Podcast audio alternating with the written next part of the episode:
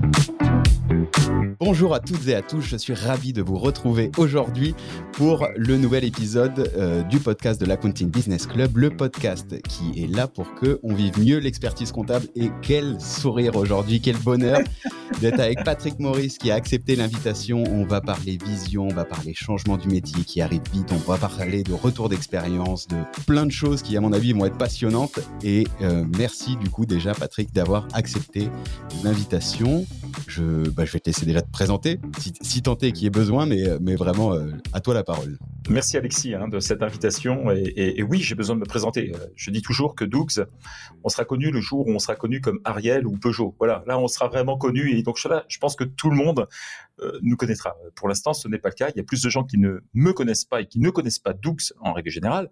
Donc c'est une formidable opportunité de, de, me laisser la parole euh, pour, pour parler de nous. Donc, donc je m'appelle Patrick, je suis expert comptable.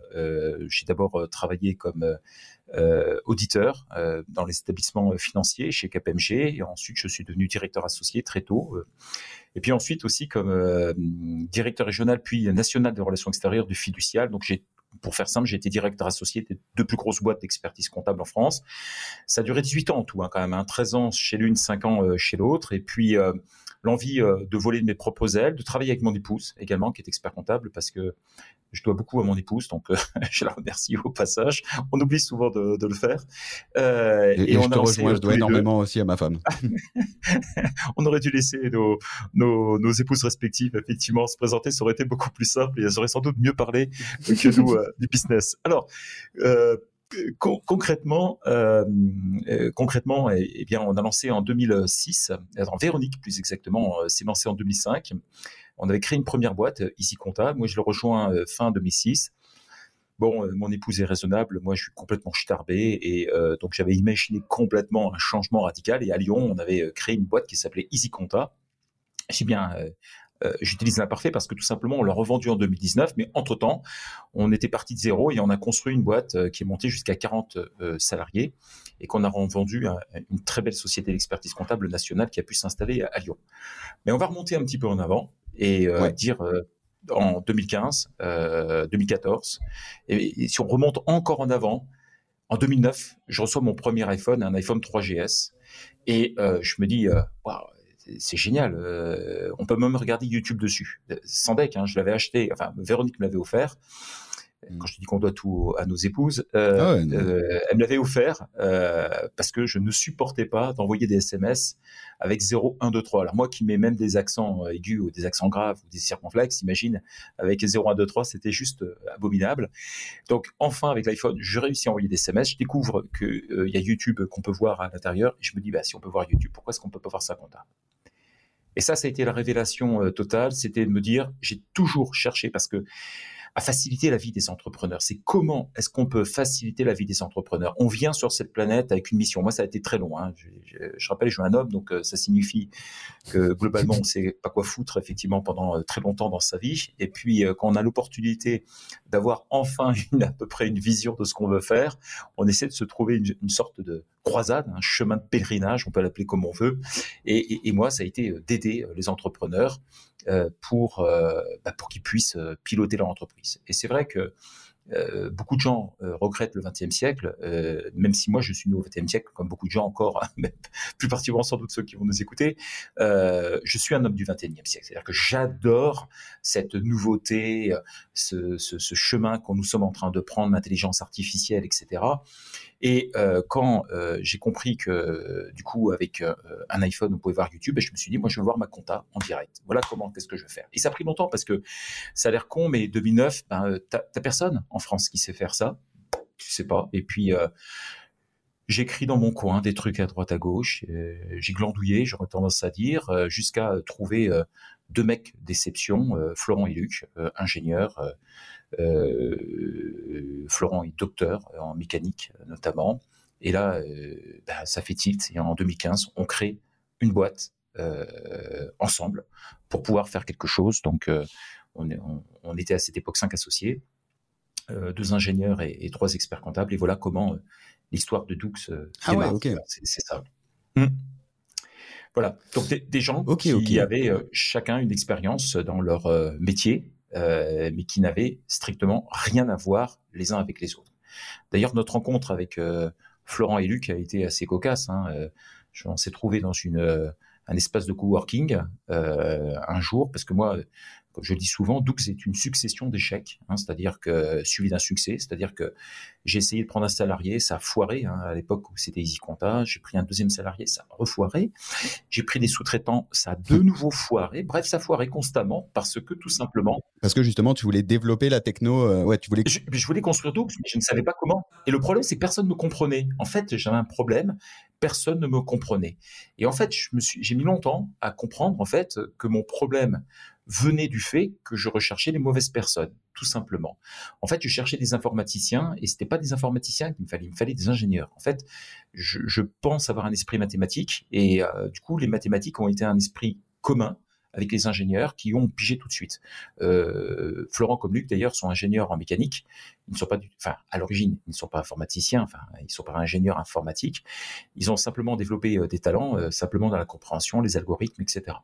Et quand on s'est rencontrés dans l'espace de coworking, je, me suis dit mais qu'est-ce que je fous là quoi? C'était, on était tous, la personne, je me souviens, euh, ça devait être au mois de novembre, décembre, un truc comme ça, 2014. Euh, on se pelait, il était en short, en tongs, et on était tous en rang, enfin façon boy scout là autour, pratiquement d'un feuille camp, puis chacun exprimait un peu son envie.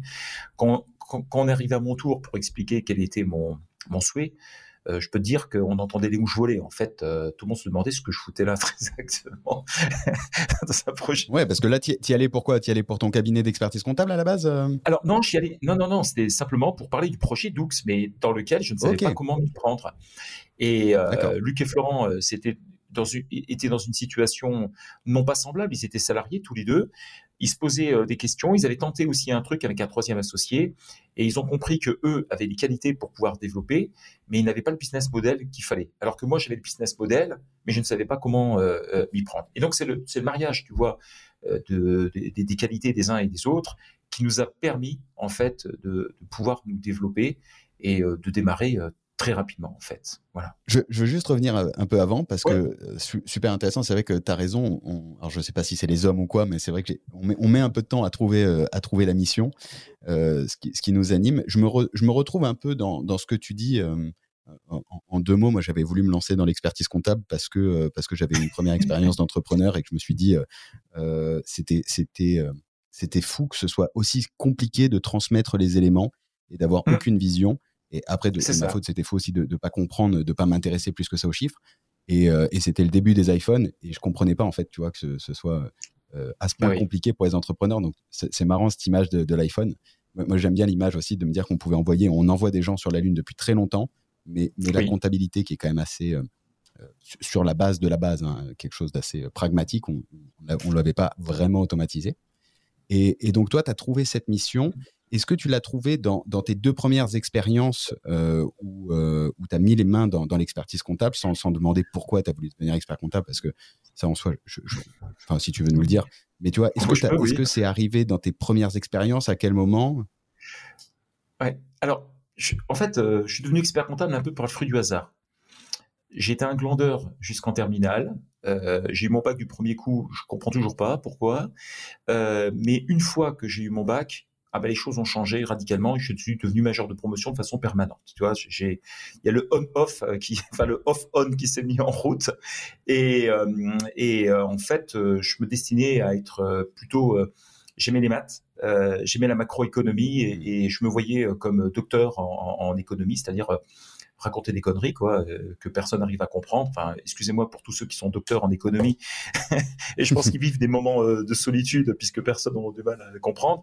Et puis euh, le, toujours le fruit du, du, du hasard, c'est que j'étais boursier quand j'étais étudiant. Euh, c'est très important parce que ça, ça a déclenché en moi, si tu préfères, euh, une espèce de petite frustration euh, au passage où je pouvais pas aller dans les écoles que je voulais, je pouvais pas déménager non plus. J'habitais à Orléans et donc financièrement j'étais complètement serré de, tous les côtés. Et j'ai passé concours sur concours pour essayer effectivement de me hisser jusqu'à ben, rentrer dans une une maîtrise spécifique, effectivement, des techniques comptables et financières, où il y avait que 20 personnes acceptées sur, on était, je crois, 500, et on était 20 à être acceptés. C'est là où j'ai rencontré d'ailleurs Véronique au passage, hein, qui avait réussi à être aussi sélectionnée. Et je m'attendais, moi, après cette MSTSF, continuer sur un doctorat, enfin, ce qu'on appelait à cette époque un DEA d'économie, et, tomber sur un doctorat. Et puis, euh, au cours de, de, l'année, on a fait un, un, concours, en fait, où j'étais capitaine de l'équipe, et euh, on a gagné ce tournoi de gestion qui se déroulait sur trois jours et qui avait été organisé et parrainé par l'Ordre des experts comptables d'Orléans. Et puis, euh, bah, comme j'étais le capitaine de l'équipe, le président de l'Ordre du Conseil régional, Monsieur Paris, à cette époque, euh, m'écoute, je le salue au passage, m'a proposé un stage chez lui. Euh, J'ai fait un truc extraordinaire, mais franchement, euh, j'ai fait le calcul du prévisionnel d'une boîte qui était le plus gros constructeur européen de ponts et je me suis dit c'est ça l'expertise comptable waouh génial je vais faire un truc extraordinaire et je me suis dit bah voilà, je vais être expert comptable. Et j'ai eu des profs euh, d'économie qui m'ont dit, euh, Patrick, j'ai rencontré des experts comptables, bah, c'est des mecs sympas, etc. Et du coup, ben, je me suis dit, bah voilà, comment euh, je vais être expert comptable. Je savais pas à quoi ça consistait. Je savais pas ce que c'était la tenue de la compta. Je ne savais rien, si ce n'est que je me disais, là, ça va être sympa parce que euh, j'aimais la technique, euh, je l'aime toujours d'ailleurs, et les qualités que j'ai l'impression de posséder, c'est-à-dire une bonne, capacité de pédagogie, de communication, je me dis, bah là, ça va faire un bon mélange harmonieux. Et enfin, je pourrais servir à, à, des personnes, mon savoir pourra euh, servir à quelque chose. Et donc voilà comment je me suis lancé. Donc euh, euh, comme tous les mecs de mon âge, j'ai fait une année de service national. Je suis rentré chez KPMG et puis voilà, bon, j'ai découvert ce que c'était l'expertise comptable à la dure, l'audit d'abord, les bilans ensuite. C'était un choix. C'était un choix d'ailleurs de rentrer, de rentrer après avoir touché directement une première brique du conseil, de rentrer chez un big? Oui, parce que en fait, comme je t'ai expliqué, euh, je, je, j'étais j'ai pas un radis. Hein, euh, d'ailleurs, euh, le directeur de bureau qui s'appelle euh, Lille, il se reconnaîtra aussi, m'avait offert effectivement une avance pour m'acheter des chemises pour commencer. Hein, à l'époque, on portait des chemises quand on était expert comptable stagiaire, et je suis rentré d'emblée comme expert comptable stagiaire, et j'ai partagé mon temps entre une grande partie de l'audit et une partie de l'expertise comptable. Encore une fois de plus, le début des années 90, enfin la fin des années 80 et début des années 90, même jusqu'en 96-97, on pouvait faire les deux en tous les cas. Et Orléans, le bureau de Orléans de KPMG était très important.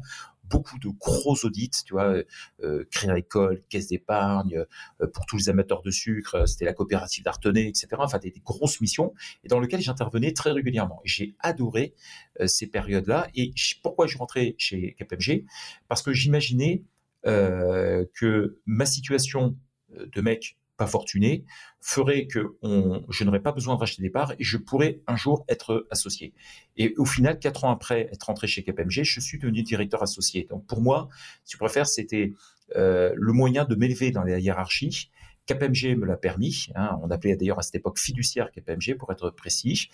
Euh, c'était des valeurs que je reconnaissais, en tous les cas, que je me reconnaissais. Est-ce que aujourd'hui ce serait la même chose? Peut-être pas, mais en tous les cas, euh, quand, bah, quand 22 ans, ben euh, voilà ce à quoi je rêvais euh, dessus. C'était voilà de, pouvoir vivre une aventure et de pouvoir m'élever, euh, une sorte de petite revanche dans la vie, j'aurais tendance à dire, dans cette situation qui n'était pas simple quand j'étais étudiant. Voilà, voilà comment on démarre chez KPMG.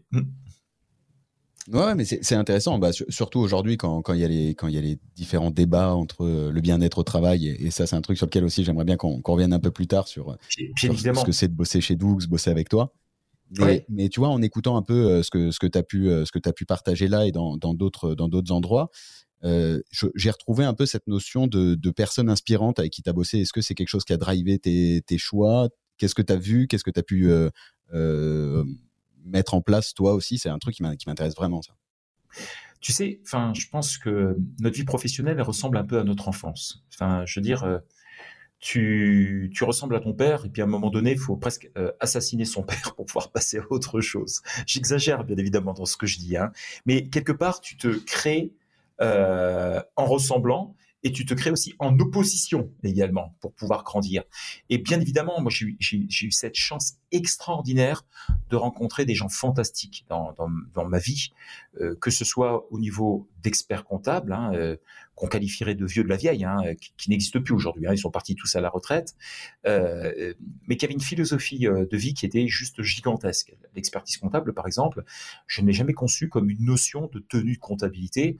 Je l'ai toujours pris comme étant le moyen, un outil, voilà, un outil pour pouvoir élever le niveau et aider en fait euh, l'entrepreneur à euh, monter en puissance. C'est ça, très exactement, l'expertise comptable. Euh, après, ce qu'elle est devenue, ça, c'est un autre domaine. Mais en tous les cas, cette philosophie de vie, j'ai eu la chance de la partager avec euh, des mecs qui étaient des hauts philosophes, des gens techniquement hyper instruits et hyper costauds, dans lequel j'en ai bavé, mais comme c'est pas permis au début, hein, enfin, enfin aujourd'hui, tu parles du bien-être au travail, pendant au moins 7 mois, 8 mois, chez KPMG, j'ai pensé à démissionner tous les jours. Mais c'est pas une blague, tous les jours. Ah ouais. Euh, ouais, ouais. Tellement c'était dur. Mais c'était collantant. Hein. Euh, ils en ont embauché trois. Il y en a qu'un seul qui restait. Hein. C'était ça, hein, très exactement. Hein.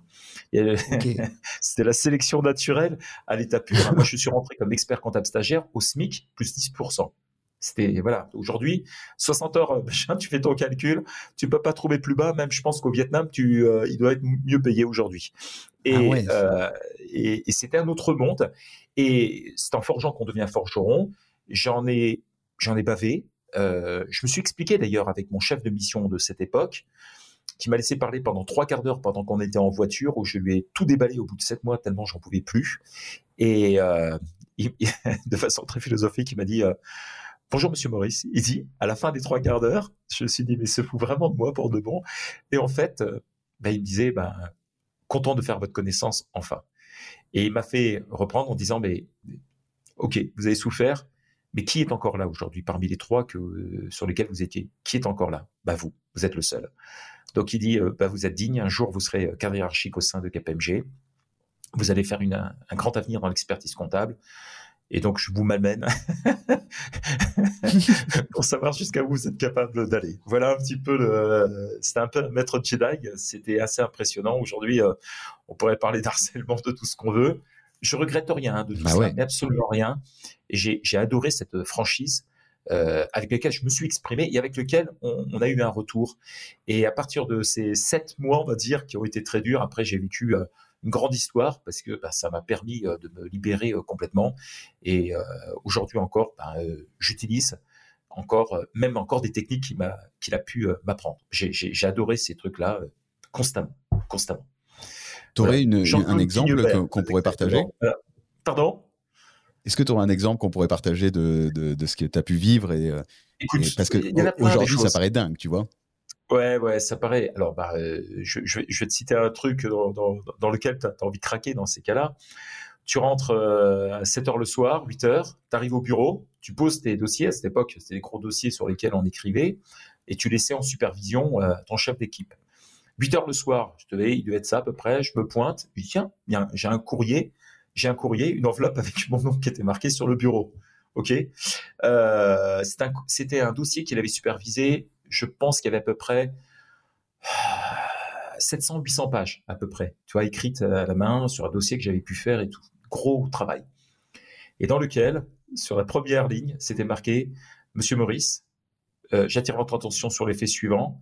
Vous n'avez pas indexé telle page. Alors, c'était indexé, ça veut dire mettre un numéro sur une page, tu vois, sur un bloc de, qui était dans un classeur. Euh, et vous l'avez pas fait sur deux pages. C'est totalement inadmissible j'aimerais que vous travailliez mieux euh, pour l'avenir. Voilà, voilà le genre de choses qu'on pouvait avoir. Donc tu vois, tu arrives à 8 heures le soir, tu as bossé comme un fou, tu t'attends non pas à avoir une statue en d'or, mais euh, te dire euh, ouais, tu as bien bossé quand même, hein, tu as fait un dossier, c'est propre, c'est nickel, il y a rien à redire. Non, non, non, tu as deux trucs qui manquent dans l'indexation. C'est pas logique. Voilà. Tu vois, voilà le genre de, voilà le genre de situation dans lequel tu vis, tu prends pour toi, tu l'encaisses, heureusement, tu n'as pas de Kalachnikov à ce moment-là parce que tu aimerais descendre tout le monde à ce moment-là. Ah ouais, euh, c'est très chaud. voilà ce, genre de choses. Mais à côté de ça, et, c'était la personne qui était capable de te défendre ou de te monter en puissance par rapport aux autres. C'est-à-dire que les emmerdes, elles étaient entre nous deux et à l'extérieur, c'était la magie totale. Euh, moi, je me souviens de deux anecdotes que je vais te citer. Euh, la première, c'était voilà le genre d'exemple euh, où euh, tu avais un dirigeant qui était complètement coincé, une comptabilité où le résultat était un peu moins important. J'avais trouvé quelque chose et euh, il appelle le dirigeant, il dit écoutez, voilà, je présente Monsieur Maurice, vous allez voir, c'est quelqu'un de brillant. Euh, il a trouvé des choses pour pouvoir euh, véritablement euh, vous, vous aider à présenter un compte de résultat qui sera meilleur. Il aurait pu, tu vois, se le donner à lui, s'attacher, tu vois, à cette qualité vis-à-vis du dirigeant, mais là, il m'a mis en, œuvre alors que j'avais deux ans d'expérience, pas plus, tu vois. Et euh, j'ai trouvé, et c'est un dirigeant, un gros truc.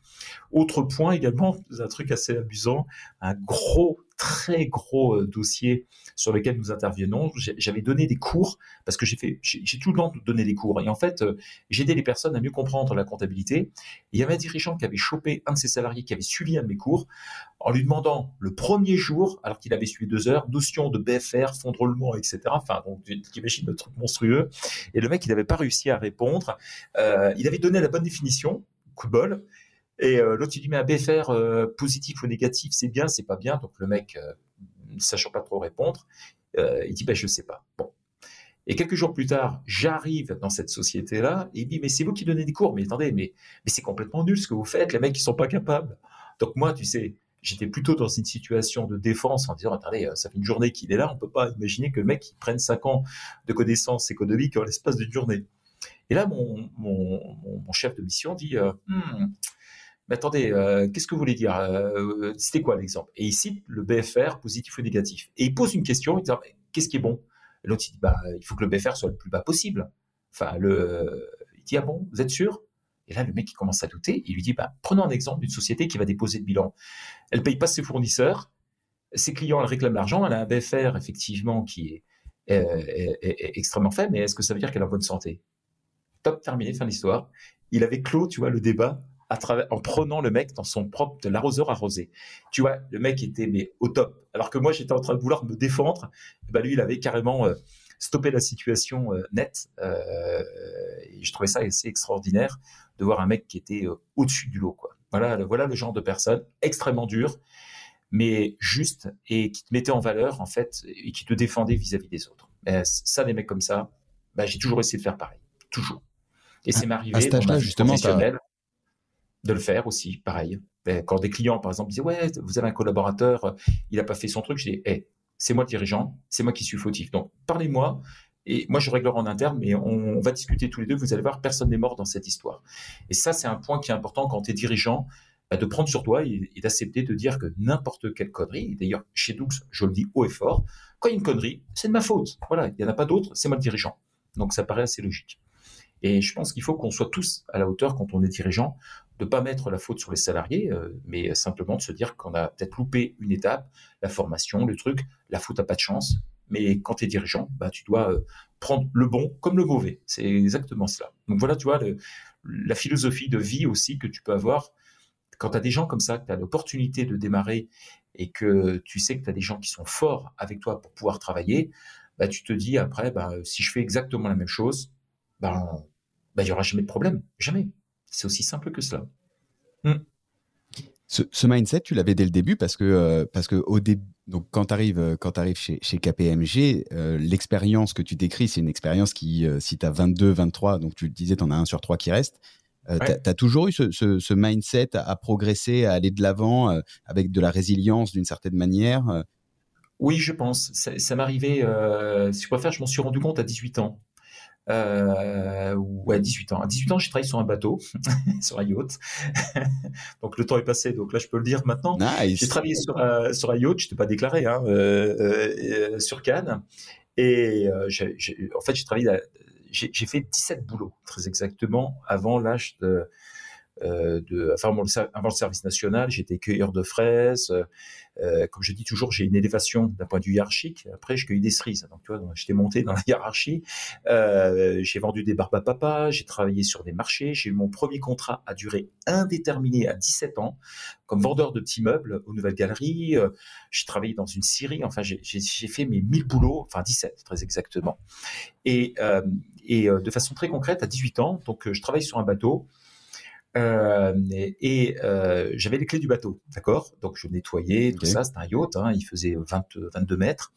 Et euh, à 18 ah ans, le soir, je m'habillais bien parce que je voulais faire croire que c'était moi le propriétaire euh, à Cannes. Et donc, pour la jante féminine, c'est pas mal. C'est pour attirer quand tu as 18 ans, c'est mieux que d'avoir une trottinette.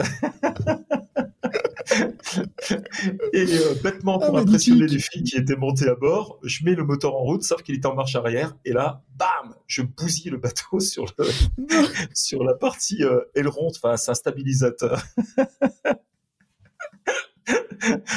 en matière de drague, je connaissais pas mon épouse, hein, donc je peux en parler, mais en matière de drague, tu peux faire mieux, tu vois. ah ouais Ouais, ouais, ah exactement. Et là, tu vois, euh, comme le mec, il n'avait pas mon numéro de sécurité sociale, pas de téléphone et rien, je me suis posé la question si je me tirais ou si j'acceptais le blâme, tu vois. Et en fait, le lendemain matin, bah, c'est moi qui suis allé me dénoncer au, d'abord au courtier, enfin celui qui était responsable du bateau, puis ensuite au, au propriétaire. Donc je me suis fait passer un savon, hein, bien évidemment. je te laisse deviner avec le, courtier. Et le propriétaire m'a vu et m'a dit je courant Patrick. Il dit j'apprécie. Il me dit, il m'a dit tel quel, t'as des couilles, c'est bravo. Euh, allez, on n'en parle plus et je te retiens même pas de salaire sur quoi que ce soit. Le bateau, fallait ah le remettre sur des cales et puis remettre hein, quand même hein, pour la petite histoire. Il y en avait, enfin pour l'époque, je n'ose même pas imaginer. C'est pas le truc bon marché. Et c'est à partir de ce jour-là où j'ai accepté que encaisser les coups devait faire partie du boulot. Tu fais une connerie, tu, tu expliques. Hmm. Bon, je j'étais pas fier, hein, on va pas être. Euh, j'étais un peu plus fier le soir avant d'allumer le moteur qu'après. On peut dire ça comme ça.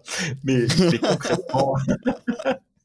Très impressionnant, hein. tu sais le bruit des, des, moteurs, les deux que tu mets en route, mais manque de bol avec la marche arrière, là ça fait un choc hein, quand même. Mais bref, donc tout ça pour dire effectivement que ça fait partie euh, d'une vie en fait, et quelque part, hmm. d'un point de vue professionnel, faut pas faire semblant. Enfin, tu fais ou tu fais pas, tes actes, de tes, euh, de enfin, tu, es maître de tes actes et cette résilience, cette persévérance, euh, cette remontée. Moi, je l'ai eu, euh, toute ma vie, cette acceptation. Enfin, je veux dire, quand mes, que je me suis retrouvé sans un sou, mes parents étaient, étant partis les deux d'ailleurs, tu peux dire c'est la faute à la société, c'est c'est la faute à tout le monde, c'est pas normal, patati patata. Tu peux aussi te dire bon, je suis dans la merde et puis je vais essayer de m'en sortir. Et en persévérant, ben, tu finis toujours par obtenir ce que tu as ou ce que tu as envie. Voilà, je pense que ça c'est un point qui est qui est essentiel. Ne jamais lâcher. Voilà. Alors je suis pas le seul, hein, il y en a plein, hein, et dans plein de domaines particuliers. Hein. Mais euh, c'est vrai que c'est l'acceptation, et je crois que pour être dirigeant d'entreprise, faut accepter de enfin de boxer, c'est-à-dire prendre des coups et, euh, et, et, tenir le, le, ring, quoi. c'est aussi simple que cela. C'est aussi simple que cela. Ouais, t'as raison. Faut, faut... C'est vraiment les traits. Alors du coup, c'est intéressant parce que c'est des traits très entrepreneurs, de caractère très entrepreneur.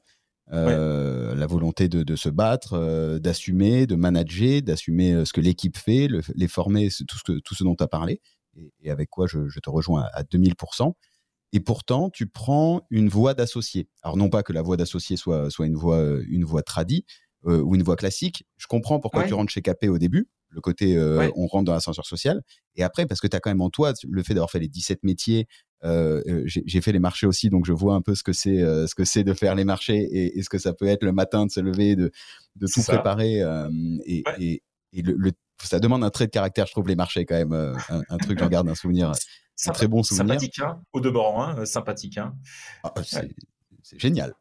Euh, très très bonne expérience aussi. Mais, et, mais du coup, j'imagine que tu dois quand même avoir un feu. Euh, est-ce que tu as un feu en toi Quelque chose qui. Euh, tu rentres chez Capé, tu te sécurises financièrement, tu te sécurises avec le, diplôme. Ouais, mais. Et pourquoi pas le, le lancement?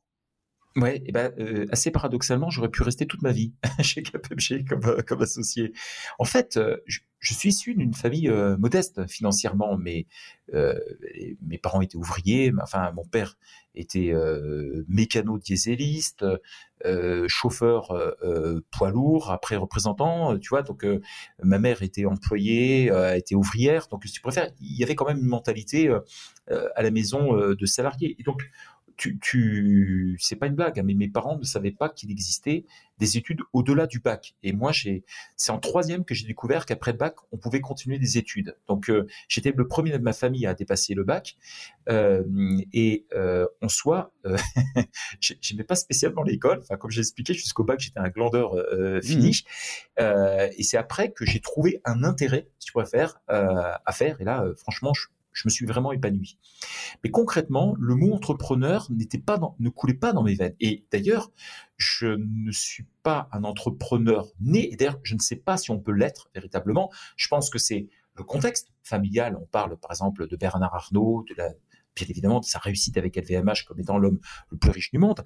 Euh, est-ce qu'il est né euh, avec des traits génétiques? Je pense que ça n'existe pas, des traits génétiques d'entrepreneur. Je pense que c'est parce qu'on est dans une famille qui a envie qu'on devient plus rapidement.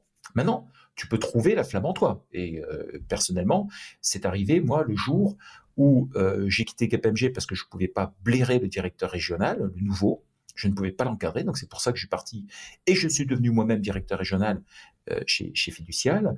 Et j'ai quitté Fiducial, non pas parce que euh, je, je, trouve que c'est très belle boîte, hein, les deux hein, d'ailleurs, euh, au demeurant, mais plutôt parce que je n'arrivais pas à m'accomplir. En fait, c'est néanmoins le désir de s'accomplir que je n'arrivais plus à trouver au sein d'un boulot de salarié. Et je me suis dit, bah, puisque je n'arrive pas à trouver ce plaisir ou je ne trouve plus le plaisir en tant que salarié, eh bien, je vais le créer en tant qu'entrepreneur. Voilà comment ça a démarré.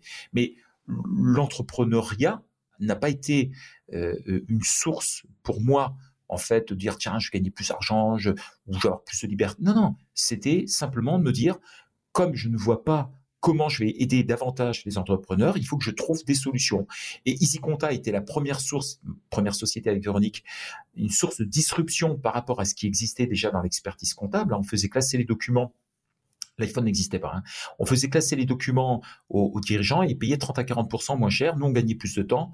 Et donc, tout le monde était content. Euh, et avec Dux, ça a été la deuxième euh, fusée de l'étage, on va dire, de, cette fusée, entre parenthèses, euh, avec d'autres personnes pour pouvoir le faire. Et je sentais bien que là, il nous fallait d'autres personnes dans des métiers qui n'étaient absolument pas du tout les nôtres à l'origine, que j'ai eu le sentiment, du coup, et d'un seul, là, on pouvait atteindre des sommets que je ne pouvais pas réaliser dans l'expertise comptable traditionnelle. Voilà. Et donc, l'entrepreneuriat m'a facilité euh, la vie parce que je pense que ce projet tel que je l'ai mené n'aurait jamais pu euh, naître ni chez KPMG, ni chez Fiducial, ni chez qui que ce soit. Tu peux pas parce que dans des grandes sociétés, euh, te lancer des défis aussi casse-gueule euh, est un risque pour ta carrière professionnelle. Tu peux te faire prendre pour un idiot, pour un illuminé, euh, et on peut te couper les ailes. Alors que chez, quand tu le fais toi-même, bah y crois, euh, tu te lances. Si tu te viandes, bah tu te viandes. et si tu te viandes pas, eh ben ça te permet d'aller plus loin et plus haut. Voilà, tout simplement. C'est pour ça que je pense que les très grandes entreprises ont une capacité aujourd'hui d'acquisition, d'assimilation de petites entreprises qui sont beaucoup plus dynamiques euh, et que les petites entreprises, c'est fait soit pour te faire plaisir toi, soit pour faire euh, pour, bah, pour augmenter, faire progresser le monde. Et c'est ce qu'on essaie de faire chez Doux, c'est comment on simplifie la vie des entrepreneurs. Et pour nous, c'est vraiment notre notre mantra, si tu préfères. On a toujours ça en tête. On a écrit d'ailleurs nos valeurs au sein de Doux elles en font partie et, chaque fois on se pose la question en se disant si on fait ça, est-ce qu'on aide les entrepreneurs? Si on n'arrive pas à les aider, eh ben on le fait pas. Voilà, tout ça, c'est aussi simple que cela. Ouais, c'est vraiment le but de simplifier la vie des entrepreneurs qui drive tout ce que vous faites. Euh. Exactement. Et l'expertise comptable en fait partie, mais pas que la comptabilité.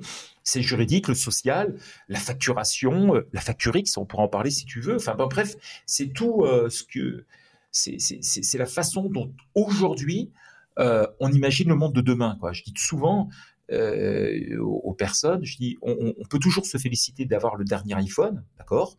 Hein, Bientôt le 15, là, au mois de septembre, très vraisemblablement. Mais croire que son métier ne va pas changer, ça, c'est une hérésie, d'accord? Et donc, euh, souvent, les gens sont contents d'avoir la dernière techno, mais eux-mêmes ne se remettent pas en cause en disant, tiens, mon métier va peut-être changer, quoi. Tu vois, ChatGPT, mais qui, n'est qu'un exemple parmi euh, tant d'autres. On voit que là, il y a, les choses s'accélèrent et que ben, il va falloir, enfin, soit mieux le vivre. Hein. Je, dis souvent, euh, euh, est-ce que l'intelligence artificielle va tuer l'expertise comptable? Non, non, non, ça va pas remplacer l'expertise comptable. Est-ce que les gens qui sont experts comptables et qui utilisent l'intelligence artificielle vont remplacer les experts comptables qui n'ont pas l'intelligence artificielle? Oui, là, définitivement oui. Tu vois, c'est il y a des modes de pensée, il y a des il y a, des plaques là, qui sont en train, tu vois, terrestres, comme, les, comme notre globe qui nous entoure, effectivement, enfin, sur lequel on est assis et, ou debout, et qui est en train, tu vois, de bouger. Et ces, plaques là sont en train de bouger très méchamment. Et euh, soit tu vois ça comme une opportunité. Moi, je suis issu d'une génération où je vois le futur comme fantastique, si tu préfères, et donc euh, j'adore. Moi, ChatGPT, ça fait trois ans que je l'essaye déjà. Euh, quand je vois effectivement euh, ce qu'on est capable de faire aujourd'hui, euh, ah, je me dis mais c'est exceptionnel, exceptionnel. Moi, je m'éclate, je m'éclate. Hein. Et alors, tu vois, je suis, je suis, ultra preneur de ton feedback sur ça. C'est-à-dire que euh, moi, ça fait 13 ans, 14 ans maintenant que, j'évolue dans, le, dans le domaine, on va dire, entre le moment où je passais en cabinet, j'avais les, boîtes de chaussures euh, jusqu'à jusqu'à aujourd'hui. et euh, j'ai l'impression, tu vois, qu'on on me dit, alors on, disait à l'époque, il va falloir faire du conseil, il va falloir faire du conseil, et puis l'outil digital va, va, se transformer. J'entends encore, même si il y en a de moins en moins, tu vois, des, des doutes sur euh, oui, mais ça va arriver. Les mêmes doutes qu'on a pu entendre sur la facture électronique, sur ça va être repoussé, ça va être repoussé, ça marche pas, euh, etc. Pourtant, dans, ta, dans ta vision, toi, tu te places toujours côté simplifier la vie de l'entrepreneur. Qu'est-ce que tu donc maintenant, tu as 12. Après, ça serait sympa qu'on arrive à revenir peut-être au début d'Easy Conta sur ta vision, mais là, là vu qu'on est rentré dans, le vif du sujet, tu vois, tu parles de, de plaques. Est-ce que toi, avec l'expérience, j'adore moi me baser sur l'expérience du vécu parce que tu, tu, y es, tu vois, est-ce que tu vois une accélération que tu n'as jamais connue? Est-ce qu'on rêve? Euh, Comment tu vois le, la, suite? Je partage ton optimisme à plein. Pour moi, on doit se réinventer, on est obligé de se réinventer. Donc, euh, et la techno nous permet aujourd'hui de nous réinventer. Alors, la, suite, on la connaît si tu préfères. La question, c'est euh, qui a le courage de le mettre en œuvre? Ça, c'est une autre. Tu vois, il y a, y a, y a la, vision et la réflexion et, l'exécution. Tu vois, euh, la plupart euh, des, confrères, je pense, certains me disent aujourd'hui, je devrais faire la même chose que toi. Ben, vas-y garçon, colle-toi, tu vas vite comprendre effectivement la douleur qu'on peut avoir. C'est une souffrance hein, quand même, hein, il faut le savoir. La tech en soi, c'est formidable, mais la scalabilité, c'est une souffrance. C'est-à-dire qu'on ne se rend pas compte à quel point il est compliqué euh, de monter une startup. C'est pas pas le truc le plus dur. Après, c'est comment tu fais la scalabilité. Ça, c'est une autre chose. Tu vois, c'est extrêmement complexe. Et tu remarqueras d'ailleurs que la plupart des bouquins, d'ailleurs, parlent de start-up. Ils parlent pas de scale-up. Bon, déjà parce que le marché est moins important déjà sur les scale-up, puisque il a fallu être une start-up pour être une scale-up. Donc déjà, ça a créé quand même pas mal de monde. Donc c'est vrai que si mmh. tu es éditeur de bouquins, scale-up, c'est peut-être pas le bon plan finalement si tu veux vendre des bouquins. On n'a pas beaucoup. Euh, et, et, après, ben il faut faire. C'est ça. C'est-à-dire que avoir euh, pensé c'est une chose, s'y coller c'en est une autre. Et je pense que ça c'est le premier point. C'est vraiment s'y tenir. La seconde, effectivement, c'est d'avoir la vision. Nous, par exemple, tu parlais de la facture électronique. Euh, moi, il y a 12-15 ans déjà, j'y pensais, non pas avec la facture électronique, ça, je, bien malin celui qui aurait pu il y a 15 ans, mais déjà, par exemple, je conseillais un grand groupe euh, d'opticiens euh, en France, et je leur disais, mais pourquoi vous envoyez euh, des factures papier, ça n'a pas de sens. vos clients sont adhérents, démerdez-vous pour leur envoyer un truc directement dans leur comptabilité, avec l'écriture comptable directe. C'était déjà ancré en moi, cette simplification. Et donc la facture électronique, nous, ça fait trois ans, quatre ans que je pose déjà dessus, à peu près, et euh, dans, lequel bah, on, sait déjà faire de la facture électronique au sein de Dux, hein, on en fait déjà, mais euh, dans, le, dans lequel on est en train de voir, si tu préfères, quelque chose de bien plus important. C'est-à-dire que actuellement, euh, nous sommes en train de nous associer avec les plus gros groupes d'expertise comptable français pour former ce que sera la facture électronique euh, de demain. Et donc, on sera celui qui auront le plus de clients parce que tu as la techno et après, c'est ce que tu en fais. Un petit peu, moi, je dis toujours, on est un peu le, euh, comment il s'appelait, Colonel Trek, je crois, hein, qui commence à puiser du pétrole euh, aux États-Unis ça sent mauvais le pétrole, tu sais pas trop quoi en foutre, tu doutes qu'il y a quelque chose qu'on va pouvoir faire avec, mais tu sais pas très bien. La data, c'est ça. C'est-à-dire que tout le monde n'arrête pas de dire la data, la data, la data, euh, on va raffiner la data, on va faire ça, on va faire ceci. Ouais, ok, t'en fais quoi? Euh, C'est quoi le business model de la data? Là, par mm. contre, tu vois, il n'y a plus personne qui parle dans ces cas-là. Donc, euh, et, et, la plupart du temps, la data, les gens ont une idée de la data un petit peu comme euh, bah tiens on va mettre à disposition de la data puis on va faire payer la data. Mais c'est pas comme ça que la vie marche. En fait, c'est c'est un petit peu comme le Bon Coin, tu vois, il est arrivé. Euh, moi, je me souviens euh, les annonces, tu avais des trucs qui étaient payants, d'un seul coup le Bon Coin arrive, il démolit tout le marché, etc. Donc demain la data, est-ce qu'elle sera payante? Eh ben non, elle sera gratuite. Mais euh, tu auras des marchés qui vont émerger à travers le besoin de la data euh, et que tu vas voir différemment. Nous-mêmes, par exemple, au sein de Doux, on, je dis toujours, nous, on a la production qui doit être robotisée un maximum, ce qui est le cas au sein de Doux, en tous les cas, c'est comme ça que nous voyons les choses. Ça ne veut pas dire que nous réussissons à le faire à 100%, mais demain, en tous les cas, au sein de Doux, on peut dire que 99,9% de la production comptable allant jusqu'au bilan ne sera plus fait du tout par des humains. C'est une certitude. Ah par contre, l'humain, est-ce qu'on en aura moins? La réponse est non. Mais qu'est-ce qu'il va faire? Il va conseiller le dirigeant. C'est ce que nous faisons au sein de Dux. L'humain doit être là pour conseiller. Cette analyse critique, euh, parce qu'on parle d'intelligence artificielle, en fait, dans la réalité, c'est que l'intelligence artificielle est capable d'aller extraire des données que l'humain n'est plus capable de faire. Ah bah, je citer quelques exemples pour être précis tout à l'heure. Mais concrètement, euh, l'humain doit être capable de donner du conseil et l'ordinateur doit être capable de donner du service. Et je vais te citer un exemple de ce que nous faisons déjà. Si tes clients au sein de Doux, par exemple, eh bien, euh, tu as la data qui va analyser la situation, euh, des petits robots qui disent au client, tiens, c'est bizarre, bah, ça fait six semaines, un mois, deux mois que tu as ouvert ton entreprise, mais on ne trouve pas de traces d'assurance. Tu vois tu sais que t'assurer, c'est plutôt bien. Bon. Et puis le robot, il va envoyer quelque chose. Personne ne sait, mais personne ne courant, l'humain ne le sait pas. il, passe tous les jours le robot et fait le boulot pour tous les, pour tous les clients. Et puis à un moment donné, il va envoyer à, euh, à l'humain, un de nos collaborateurs, en disant, écoute, euh, téléphone au client, parce que peut-être que ça vaut le coup même de lui dire, ça fait trois fois que je lui dis euh, qu'il faut faire quelque chose, bah, c'est peut-être le moment qu'il a un coup de téléphone, tu vois. Eh bien, c'est cette collaboration entre l'humain et les robots qui, à mon sens, c'est le métier de Doux parce que on n'est pas simplement qu'une application SaaS, on est avant tout un cabinet d'expertise comptable avec du conseil. C'est ce qui nous diffère du cabinet traditionnel qui sait faire des bons bilans, qui sait donner du conseil, mais qui, n'est pas à jour et qui est relativement cher en règle générale. Enfin, quand je dis cher, par rapport à nous, hein, et encore une fois de plus, il n'y a pas de, il a pas de, pas péjoratif ce que je dis, c'est juste un constat. Et puis des modèles qui sont euh, simplement des applications dans lesquelles euh, c'est des béni oui quoi. les applications disent bah on fait ça et puis oui et puis hop qui n'apportent strictement rien qui sont pas chers, mais dans lesquels tu as strictement zéro conseil. Eh bien nous, mm. on, essaye simplement d'être ce côté hybride, de dire l'humain doit être à sa place dans le conseil et la machine doit être à sa place dans la production comptable, à faire tout de A à Z, c'est-à-dire la TVA, l'enregistrement comptable, en fait des tâches qui sont pas très glamour, en tout cas qui n'offre strictement aucune valeur ajoutée pour le client, euh, et dans lequel, euh, à terme, plus personne n'acceptera de payer pour avoir ce service-là. C'est sûr et certain. On peut donner même la date. Et... Ce sera à partir de 2026. Voilà. Clairement. Une fois que la, facture électronique va s'installer, va. Allez, moi je laisse une année, une année après, euh, une année après, tu vois, histoire que ce soit vraiment dans.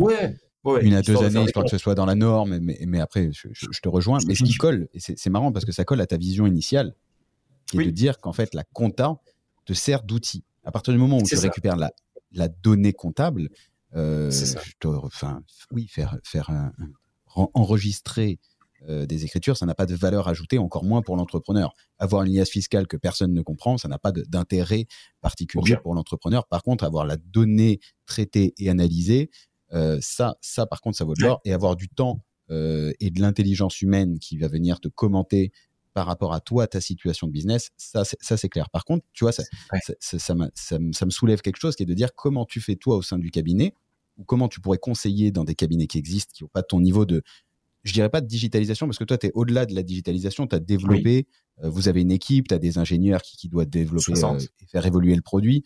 Donc, euh, oui, mmh. ça fait, donc ça fait un peu de monde. 60 ingénieurs, ouais. ouais, ça commence à faire un peu de monde. et on va doubler l'équipe dans un an. Hein. Là, tu. Donc, ça fait un peu de monde niveau tech. Mais bon, ah bah tous les cabinets, on, recrute, actuellement entre 15 et 20 personnes par mois actuellement au sein de Duxin. Ce qui est exceptionnel parce que tu vois, quand on pense que la compta n'a pas une image d'attractivité, n'est pas sexy, etc., et que et que tu annonces autant de recrutement et que tu as autant de monde qui vient chez toi et des, profils qui sont différents parce que tu as des profils tech, tu as des profils du métier, tu dois avoir des sales, tu dois avoir tous les, tous les, enfin, tous les profils qu'on retrouve en startup. Ça, ça c'est quand même signe d'une sacrée attractivité à mon sens une sacrée évolution dans, la profession. Ouais, ouais, c'est vrai. Mais du coup, tu vois, as la, et comment?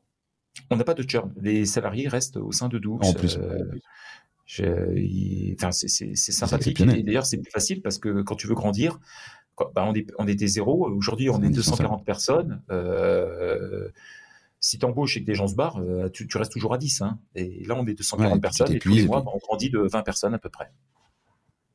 Et, tout ça en autofinancement. Je ne sais pas si on aura le temps, mais, mais euh, mais, mais, tu vois, il y a un truc par contre qui m'intéresse, c'est comment tu fais, parce que je, suis d'accord, tu vois, tu as, la tech qui va, qui va. Donc toi, tu as les robots qui sont faits chez toi, je pense que d'autres d'autres arriveront à, bricoler, euh, ou d'autres, des softs peut-être euh, seront mis à dispo, peut-être qu'un jour tu seras à dispo aussi.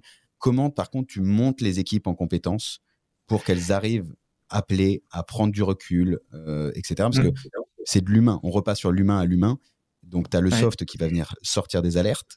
Hmm. Euh, comment maintenant tu formes les équipes? Comment tu les comment tu les montes? Alors, bah, la première c'est la philosophie. C'est euh, ma philosophie aussi, euh, parce que limite j'aurais pu travailler tout seul en tant qu'expert comptable et puis faire mon petit truc dans mon coin, comme beaucoup de confrères font. Et encore une fois de plus, je ne rejette pas de pierre. C'est juste une question de philosophie. Moi, j'ai toujours pensé que j'ai eu cette opportunité d'être hissé par des gens qui étaient plus intelligents, plus doués que moi dans mon apprentissage. Et j'ai adoré cette période. Et quelque part, j'essaie de partager cette même valeur d'élever tout le monde. Et donc au sein de Doux, on ne croit pas dans les stars, hein, on n'est pas au PSG ici, hein, il n'y a pas de Mbappé, etc. Hein, enfin, je, euh, je dis bonjour à tous les amis footballeurs, mais euh, on n'a pas les moyens de se payer à quelqu'un à 250 millions euh, d'euros par, par an. Et au contraire, on croit, nous, à monter au fur et à mesure. Donc aujourd'hui, l'ascenseur social au sein de Doux existe véritablement. Par exemple, j'ai quelqu'un qui s'appelle Romain, qui est arrivé chez nous comme assistant comptable, un mec qui a une une histoire incroyable où il était, euh, il voulait être ingénieur et puis manque de bol, suite à des difficultés, il a été, il est resté alité, je crois, un an et demi, deux ans, un truc comme ça. Et puis euh, il s'est il est reparti euh, vers de la compta. Et ce garçon qui était assistant comptable chez nous est maintenant ops. Il a été collaborateur comptable, ensuite euh, responsable Customer Success. Maintenant, il est Ops au sein de la comptabilité, c'est-à-dire que c'est lui qui euh, permet aux ingénieurs et, aux équipes comptables euh, d'imaginer comment on, va pouvoir effectivement fonctionner les uns avec les autres, etc. C'est-à-dire que je crois, moi, dans le choix des gens qui nous entourent. Et si au début, on peut dire qu'on était partout, désormais, mon job, pour moi, en tous les cas, c'est comme ça que je vois les choses. Il faut que je fasse que ce que j'aime et là où je suis bon, c'est-à-dire pas grand-chose. Mais le pas grand-chose, c'est au-dessus du lot. Et ce que j'attends de chaque personne, c'est exactement la même chose, c'est-à-dire qu'ils s'éclatent et ils soient bons dans euh, ce qu'ils vont faire. Et quand on trouve ça, ben, d'un ce coup, c'est juste magique parce que les gens euh, travaillent sans s'en rendre compte et ils arrivent à construire des choses qui sont bien plus importantes et bien plus euh, valorisantes que tout. Et donc, on a des gens, on construit des équipes actuellement qui sont fantastiques avec des métiers différents. Par exemple, notre aide, alors on les appelle head of, hein, ceux qui sont responsables d'un département. Notre head of euh, fiscal, elle, est, elle était avocate chez EY, hein, euh, petite société à peine connue, euh, où elle occupait un, très gros poste et aujourd'hui euh, celle qui s'occupe du département fiscal de Doux. En comptabilité, on a des experts comptables, on a des gens doués. En, 3D société, on a 19 juristes en droit des sociétés, euh, dont plusieurs avocats. Donc tu vois, on, le niveau, on le tire par le haut parce qu'on sait que d'une façon ou d'une autre, tous les métiers qui nécessitent aucune valeur ajoutée, c'est les robots qui vont prendre le métier. Donc il faut que tout le monde monte d'un cran au fur et à mesure. Donc on a fondé une formation qui s'appelle la Doux Academy, dans laquelle on forme nos personnes pour pouvoir les monter, parce que mine de rien, on est assez surpris lorsqu'on recrute des personnes, euh, parfois qui ont 10-15 ans d'expérience, de s'apercevoir que finalement, ils n'ont pas tellement progressé entre ces 10-15 ans. Et le plus grand compliment qu'on nous fait, c'est quand les gens nous disent eh, écoute Patrick, euh, alors on se tutoie tous hein, en sein de Doux, euh, ils disent, tu sais, ça faisait 6 ans, j'ai appris plus en 5-6 mois au sein de Doux qu'en 6 ans au sein de mon ancien cabinet d'expertise comptable. Eh, c'est magnifique. Et donc euh, l'idée, je pense en tout cas, que bah, c'est comment est-ce qu'on va élever euh, tous nos collaborateurs, nos équipes, euh, pour pouvoir aller au-delà de 2026 et au-delà, parce que c'est ça le grand enjeu aujourd'hui de l'expertise comptable, c'est de se réinventer. Et moi, je ne dis pas que je suis un génie, je dis juste que je travaille avec 5-6 ans d'avance par rapport aux autres des confrères, parce que je pense que ce que nous faisons et l'avenir de, de, l'expertise comptable. C'est pas la seule. Hein. Encore une fois de plus, c'est un petit peu euh, comme je ne sais pas, tiens les voitures, est-ce que demain elles seront électriques, thermiques, etc. Sans doute, on aura des bagnoles avec 4-5 bottes de combustion. Et je pense que pour l'expertise comptable, qui est un métier très divers et, et diversifié, eh bien c'est la chance effectivement que chacun trouve sa voie dedans, voilà, y compris les nostalgiques de la tenue de la comptabilité. Ça marchera encore. Les maréchaux ferrants n'ont pas tous été remplacés, mais il y en a beaucoup moins qu'au XVIIIe siècle. Tu remarqueras au passage. Voilà, c'est ça. Et euh, alors, deux, questions. Première question qui me tient vraiment à cœur, c'est que tu n'as pas de turnover dans, tes équipes, ce qui est, fou dans, l'expertise comptable. Tu as mis des, différents profils avec euh, bah, les noms qu'on a l'habitude de retrouver dans, les startups euh, hum. et qui, du coup, insufflent, j'imagine, une culture. Comment tu mesures Est-ce qu'on est qu'on peut partager un, type de mesure de, bien-être, ou pas de bien-être, mais d'épanouissement, de, de, kiff d'une certaine manière, tu vois, parce qu'il monte dans l'ascenseur. On, retrouve, c'est marrant, hein, je, suis, trop content parce qu'on retrouve vraiment le, parcours de venir chez toi, me prendre l'ascenseur euh, et, évoluer et avoir un vrai parcours, un vrai parcours de vie. Comment tu peux mesurer ça avec eux? Est-ce que tu arrives à le suivre?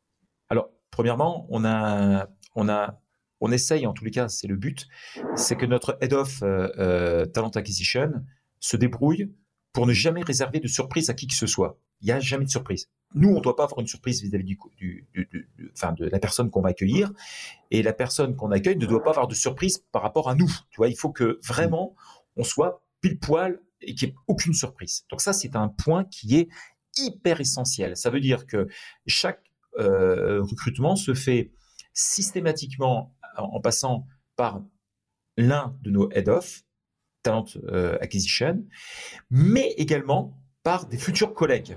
Très important ça, si tu préfères, parce que les, ils vont pouvoir s'exprimer à quoi ressemble Doux, euh, c'est quoi la vie, à quoi ressemble une journée type, que ce soit en tech, que ce soit en n'importe quoi, il y a des discussions.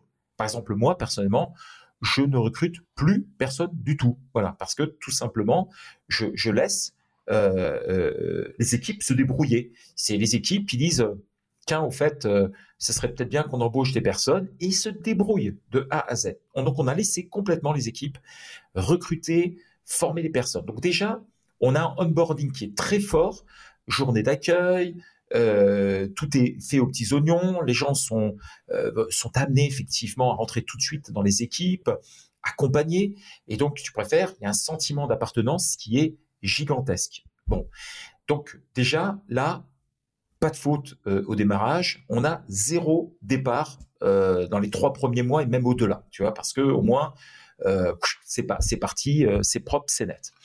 Et puis après, voilà, voilà, il faut pas qu'il y ait d'erreur de casting. ensuite, toutes les semaines, on a un stand-up dans lequel on partage chaque département va exprimer, donc ça tourne, tous les départements s'expriment, et à l'intérieur du département, chacun va s'exprimer pour dire, bah, voilà ce qu'on a fait cette semaine, voilà nos trucs, etc. Ça, c'est pour tout le monde une fois par semaine. Mais dans la réalité, chaque membre de Doux va être coaché par un manager, quel que soit son niveau, par son supérieur hiérarchique direct. Au minimum trois quarts d'heure par semaine. Au minimum. Tout le monde. Tout le monde. Euh, donc ça, si ça permet, tu sais, de, bah, de dire euh, si t'es bien, si t'es pas bien, euh, quelles sont les difficultés que tu rencontres. Moi personnellement, enfin chaque associé, on est quatre associés, chaque associé est correspondant de plusieurs head-off. Et moi, mon job, par exemple, j'ai le département juridique, le département talent acquisition, le département marketing média. Euh, euh, et, euh, et, assurance aussi par la même occasion, c'est nouveau. Et mon job, c'est pas dire ce que j'ai envie. Je leur dis, mais comment est-ce que je peux t'aider? Voilà, parce que je veux que mes head-off soient des patrons à l'intérieur des départements. Et mon job aujourd'hui, c'est comment est-ce que je peux t'aider? Soit dans la vision, soit de dire bah tiens on embauche. Donc de temps en temps c'est moi qui pousse en disant euh, bah, faut peut-être recruter plus, tu vois, on peut imaginer telle chose, etc. Et puis euh, de temps en temps euh, je suis là, je dis ouais tiens c'est une bonne idée, bah, vas-y, tu vois, voilà. Donc en fait c'est une fois que tu as mis les choses en route et que tout le monde est en harmonie, eh bien quelque part ça facilite sacrément. Et ce que j'attends des head-off, c'est que eux-mêmes le soient avec les membres de l'équipe. Et puis quand on a des équipes avec euh, plus de personnes, eh bien là on a des lead-off, etc. C'est-à-dire qu'on on a, mais on doit se débrouiller en tout cas pour que chaque personne n'ait pas plus de six personnes euh, euh, en direct, tu vois. Donc ça veut dire beaucoup de management, beaucoup de de compréhension et une très grande transparence dans ce que l'on fait. C'est-à-dire qu'on n'hésite pas, en tout cas, à communiquer nos, peines, nos douleurs. De temps en temps, ça arrive. Hein, c'est des choses effectivement qui sont hyper transparentes et dans lesquelles la, plupart des gens qui nous qui ont déjà une expérience antérieure et qui nous rencontrent sont très surpris. Si tu préfères, beaucoup de gens disent, euh, euh on se rendait pas compte parce que une fois par mois, je réunis toutes les personnes, les nouveaux, bah, pour leur parler d'histoire de Doux, pour qu'ils sachent qui nous sommes, etc.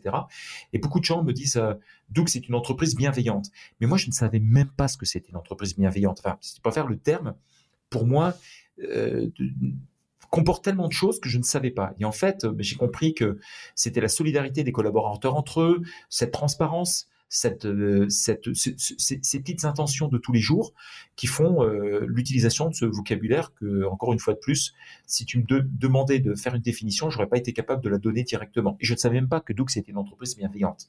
En fait, j'ai même pas cherché à ce qu'on apparaisse comme tel mais plutôt à l'être véritablement, c'est-à-dire comment on peut effectivement euh, faire. Alors ça ne veut pas dire que tout le monde y trouve son intérêt au sein de Doux, hein, ça je peux le concevoir, hein, tu imagines bien, mais bon voilà, du coup ça se traduit pratiquement pas de churn, on a même une personne qui est partie qui est revenue, enfin bon tu vois c'est c'est euh, c'est un peu surprenant comme comme ambiance. C'est pas commun, on va dire, dans un cabinet d'expertise comptable. Non. Si tenté, d'ailleurs, tiens, c'est intéressant. Est-ce que tu te qualifies? Alors, oui, euh, j'imagine par rapport au métier, mais est-ce que tu qualifies Dougs comme un cabinet d'expertise comptable, comme une comment tu qualifierais Dougs? Alors oui, oui, tout à fait. Je qualifierais Doux comme expert comptable, mais, mais expert comptable nouvelle génération, parce que souvent on m'a dit que j'étais un martien parmi les experts comptables, et moi je dis non, non, je suis pas un martien. J'exerce mon métier d'une certaine façon, et, je pense en tous les cas que euh, si j'ai envie d'exercer dans les 20 prochaines années, j'exercerai encore, tu vois, parce que c'est cette capacité de s'adapter, parce que j'ai une définition d'expertise comptable qui est différente. Je pense à la plupart des experts comptables, je dis toujours l'expertise comptable, c'est ce que les gens ne savent pas faire ou ne veulent pas faire, d'accord? Donc, ça inclut la, tenue de la compta, les bilans, euh, les TVA, les IS, euh, le juridique, etc., la facturation, le recouvrement de créances, l'assurance. Ça recouvre tout ce qu'un entrepreneur peut avoir besoin. En fait, je me mets, euh, je me dis, comment est-ce que je peux trouver une solution client, quelle que soit sa demande, tu vois, quelle que soit sa demande. Ça veut dire que demain, je sais pas si j'avais une demande où on me disait, tiens Patrick, il faut que tu fasses des, je sais pas moi, je dis n'importe quoi, faire des sites internet. Euh, alors, je chercherai pas moi à faire des sites internet, mais je trouverai le, bon interlocuteur pour m'aider à faire des sites internet, pour les mettre en relation. Voilà, tu vois, le rôle d'expert comptable, c'est aussi de guider, de faire ce genre de, travail. Et c'est pour ça que je me considère comme expert comptable et je considère Doux comme une société d'expertise comptable, c'est-à-dire une société qui regroupe toutes les compétences qu'un entrepreneur peut attendre d'un cabinet euh, traditionnel, voire plus grand j'en profite un peu, on va déborder de l'heure, mais, mais euh, juste en deux mots, tout à l'heure, tu disais, tu fais ton métier comme, euh, comme il sera dans cinq ans. À ton avis, en, comment, comment il sera le métier dans, dans cinq ans? C'est quoi un cabinet d'expertise comptable dans, dans cinq ans? Alors, c'est un métier où il y aura moins de comptables, déjà, pour commencer, et plus de conseils. Hein. C'est-à-dire que la, production à l'état pur, dans six ans, aura disparu. Ça, ça ne veut pas dire qu'il n'y aura plus de gens euh, qui ne font pas de la compta, mais le font différemment, en tout cas. Ça, c'est certain. Donc, la tenue de la comptabilité, l'établissement de la TVA, etc., ce sera euh, presque un souvenir. Ce sera tout simplement une gestion. Et donc, de façon très concrète, c'est l'arrivée de la data qui devra être contrôlée, qui arrivera de tous les côtés, si tu préfères, parce que ça, c'est le, les enjeux d'expertise comptable. C'est comment se fournir la data, donc si on est à l'origine, c'est mieux. Si on n'est pas à l'origine, bah, on devra dépendre. D'où notre association euh, avec de très gros cabinets d'expertise comptable, puisque euh, ils croient en Doux. On n'est pas éditeur hein, pour la petite histoire, mais ils croient, euh, enfin en éditeur pour nous-mêmes, mais pas pour les autres. Demain, peut-être qu'on sera. Hein, voilà. Mais demain, en tout cas, on va s'associer avec de grands cabinets d'expertise comptable pour amener tous nos clients à pouvoir partager un monde de data. Et donc, la data est l'élément essentiel. Sera réparti, euh, on va dire, tiens, à droite, euh, vers la production, donc les robots, blablabla, des conseils qui se généreront automatiquement par les robots, qui vont eux remarquer, tu vois, des choses. Par exemple, on dira, bah tiens, si, euh, je sais pas moi, tel client euh, n'a pas recouvré euh, telle créance, il faut l'alerter. On lui a envoyé un petit truc en disant, hé, Monsieur le client de notre client, pourquoi vous n'avez pas réglé votre facture? Et au client en disant, hé, regarde, lui, t'as pas réglé ta facture. Est-ce que tu veux qu'on enclenche, appuie là-dessus, pouf, ça va envoyer une première missive? Donc tout ça, ça sera l'intelligence artificielle. Aucune fonction. Et puis l'autre côté à gauche, on va dire, des spécialistes sur des choses hyper précises, juridiques, fiscalité, assurance, voir si le mec il est bien assuré, s'il est bien conseillé, euh, le challenger euh, parfois pour lui dire écoute euh, là on a remarqué je sais pas moi es en location mais pourquoi est-ce que tu n'achètes pas tu vois enfin tu vois deux trois bricoles où là l'humain pourra être beaucoup plus pertinent que le simple robot. Voilà, voilà à quoi ça, va ressembler. Donc, pour moi, un métier plus fascinant qu'aujourd'hui. on va vers à mon avis, le bon chemin euh, dans l'expertise comptable, c'est-à-dire aller dans le conseil du, client. Alors, on n'arrête pas de baratiner depuis des tas d'années, hein, depuis 30 euh, ans. J'entends toujours les experts comptables dire Ouais, mon boulot, c'est du conseil. Mais, concrètement, tu as fait quoi pour que ce soit du conseil? Tu as mis quoi en œuvre? Voilà. Et, ben, ce travail passe par la robotisation. On n'y peut rien. C'est un peu comme euh, si aujourd'hui on a l'opportunité de rouler dans des voitures qui vont vite, euh, silencieuses, tout ce qu'on veut. Bah, c'est parce que tout simplement il y a des robots qui fabriquent euh, les voitures à des coûts moindres. Alors même si on trouve que c'est toujours trop cher, les voitures sont toujours moins chères proportionnellement que quand elles étaient fabriquées à la main. Hein. Juste un petit détail au, au passage. Et je pense que l'expertise comptable, ça va ressembler à cela, c'est-à-dire des choses plus dynamiques, plus motivante, en tous les cas, pour des gens qui euh, prendront le métier d'expert comptable, qui lui ne va pas disparaître. Enfin, expert comptable, c'est un diplôme, c'est aussi une fonction, mais euh, le métier ne disparaîtra pas, il, va juste évoluer. Voilà, tout simplement. Il faudra collaborer avec les robots. Hmm. Parfait. Euh, deux, dernières questions, je te dirais ultra inspirant, mais où tu t'inspires ou si tu as une ressource euh, une ressource à partager. Tu as utilisé plein de mots. Je sais que tu lis, euh, tu lis de la, littérature business euh, anglo-saxonne et, je te rejoins sur ça. Alors peut-être peut-être pas sur ça, mais je te dirais où qu'est-ce que tu aimerais partager comme ressource? Ça peut être blog, livre, podcast, ce que tu veux, qui pourrait permettre justement d'ouvrir un peu les yeux. Alors, il y, a un bouquin qui s'appelle Traction, hein, Traction en, anglais. C'est une série en fait de quelques bouquins ah, c'est extraordinaire, c'est vachement bien foutu. C'est fait par des mecs euh, qui ne sont pas des théoriciens, mais qui sont vraiment des praticiens, qui ont eu des startups, des scale-up, etc. Il n'y a pas de bullshit à l'intérieur. Franchement, tout est parfait. Euh, bien évidemment, tu, prends toujours un peu de distance pour savoir. Le copier-coller ne peut pas exister, mais, mais c'est une grosse source d'inspiration euh, pour moi. la seconde, aspiration que je trouve en dehors de la lecture, alors, puis d'autres bouquins. Euh, il y, a tellement de choses, tu vois. Euh, euh, les OKR, et, tu vois, nous on fonctionne beaucoup avec, on est comme une start-up américaine, hein, on fonctionne exactement de la façon des OKR, etc. Et tu as, une sorte de discipline. Et puis, moi, une grande source d'inspiration, c'est mes associés. J'ai pas honte de le dire, mais euh, euh, même si j'en suis le président euh, de cette société, la direction, elle est assurée effectivement à quatre. On, partage complètement nos valeurs, on échange. alors, beaucoup disent ouais c'est pas facile de temps en temps mais non pour nous c'est du gâteau enfin franchement on s'entend tellement bien on communique alors on n'est pas toujours d'accord mais ça c'est la vie elle est foutue comme ça c'est comme la vie en couple hein. mais on a fait tellement de travail sur nous-mêmes et avec nous et entre nous et on a tellement aussi euh, bavé hein, sur des trucs que du coup, ça a énormément renforcé. Donc, quand quelqu'un, l'un d'entre nous, a une idée, un, trick qui est assez sympa, etc., ben, on partage, on voit, on se renseigne, et puis euh, maintenant, ben, on, intègre de plus en plus dans nos réflexions euh, des. Alors, on n'a pas de comité, tu sais, direction, etc. On, on, se voit entre associés tous les lundis après-midi, mais on associe de plus en plus de personnes sur des sujets un petit peu différents toi, avec des discussions sur le revenu. On a beaucoup, tu vois, de, de, de réunions. Tout à l'heure, je te parlais de, stand-up, euh, je te parlais aussi de la réunion de chacun, mais en fait, euh, un comptable, un juriste a aussi des réunions en interne entre eux pour pouvoir, et donc on essaye, tout le monde s'inspirer les uns les autres, et donc en fait, on monte tous d'un cran pour pouvoir le faire. Voilà. Et puis, si on sort complètement de Doux maintenant, bah, tu as YouTube qui, qui nous apprend quand même pas mal de choses. Euh, tu as à boire et à manger, hein, bien évidemment. Tu as, les discussions, les entretiens qu'on peut avoir les uns les autres avec des dirigeants hein, de, de Legaltech, de Contatech. Je connais à peu près tous. Et, et, c'est inspirant. Et donc, du coup, je vois pas un monde de compétition, je vois un monde, moi, tu sais, d'association, d'idées, euh, de faisabilité, de joint venture. Enfin, tu sais, je, suis très inspiré par euh, ce qui se passe parce que tout le monde dit ah bah c'est une grosse boîte maintenant vous êtes plus de 200 euh, salariés bon, ouais ok. Mais on est quoi par rapport euh, à des banques comme la Société Générale quand tu vois qu'ils font plusieurs milliards de bénéfices d'euros de bénéfices en un mmh. trimestre tu dis euh, attends on est on est des Lilliputiens. Bon maintenant la vie c'est pas d'être plus gros que, que le bœuf hein, mais c'est simplement pouvoir se faire plaisir et de partager effectivement ces valeurs avec des gens que tu apprécies y compris d'ailleurs s'ils ne sont pas dans ta propre boîte quoi donc voilà, donc c'est plutôt sympa de se dire s'il y a des gens qui partagent ces valeurs, peuvent me faire coucou au passage et de voir bah, effectivement ce qu'on peut faire tous ensemble les uns les autres quoi. J'allais le dire, si, tout le monde est encore là, où est-ce qu'on est qu'on peut te contacter?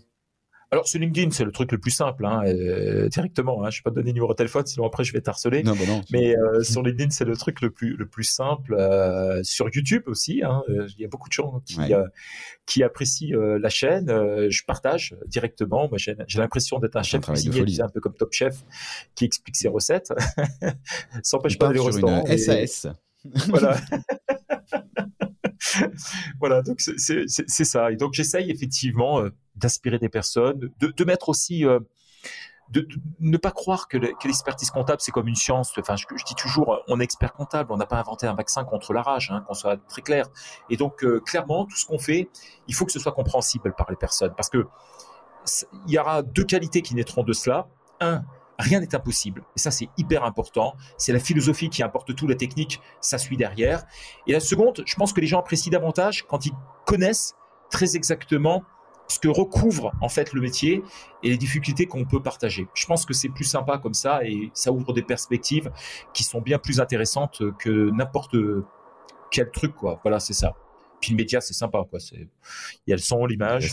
Les bêtises que je peux dire au passage, hein, enfin les bêtises, euh, pas techniques, hein. Les, blagues que je raconte, hein. Ouais, ouais, c'est très clair. Ah mais c'est ça qui est important, c'est que tu peux être sérieux sans, sans, forcément te prendre au sérieux. Et ça, et ça c'est comme ça que tu gagnes aussi en pédagogie et que ton message passe. Ça ne sert à rien. On est tout à fait d'accord. Quand tu es expert comptable, ça fait, c'est déjà un métier sérieux. T'as pas besoin de rajouter du sérieux sur le sérieux, ça n'a aucun intérêt. Bon, trop cool. Tu veux rajouter euh, peut-être quelque chose sur, sur la fin? Euh, on a beaucoup parlé, en tout cas. c'est pour ça. En tout cas, Patrick, merci mille fois de cette interview, de, ce podcast. J'étais vraiment ravi de pouvoir, bah même très sincèrement, c'était l'objet de ce podcast, de prendre mon, mon, pied aussi à pouvoir échanger avec des gens avec qui j'avais pas échangé avant. Donc merci beaucoup, Patrick, pour tous ces retours pour ces, apprentissages, ces learnings, si je reprends un peu, les, un peu d'anglicisme par rapport euh, à tout ce qu'on s'est dit. C'était, c'était très inspirant pour moi. J'ai entendu beaucoup de choses que, que j'ai envie de, que j'ai envie de reprendre et sur lesquelles j'aimerais creuser plus longtemps, euh, plus longtemps avec toi sur l'orga de doute. Je serais ravi qu'on fasse une, un deuxième épisode dans la saison 2. En tout cas, j'espère que cet épisode vous a plu. Si vous êtes encore là, j'imagine que oui. Patrick, encore mille merci. Merci à tous. Et puis, je vous dis à très vite pour un prochain épisode. Ciao. À très vite, c'est ce que je dis. Thank you.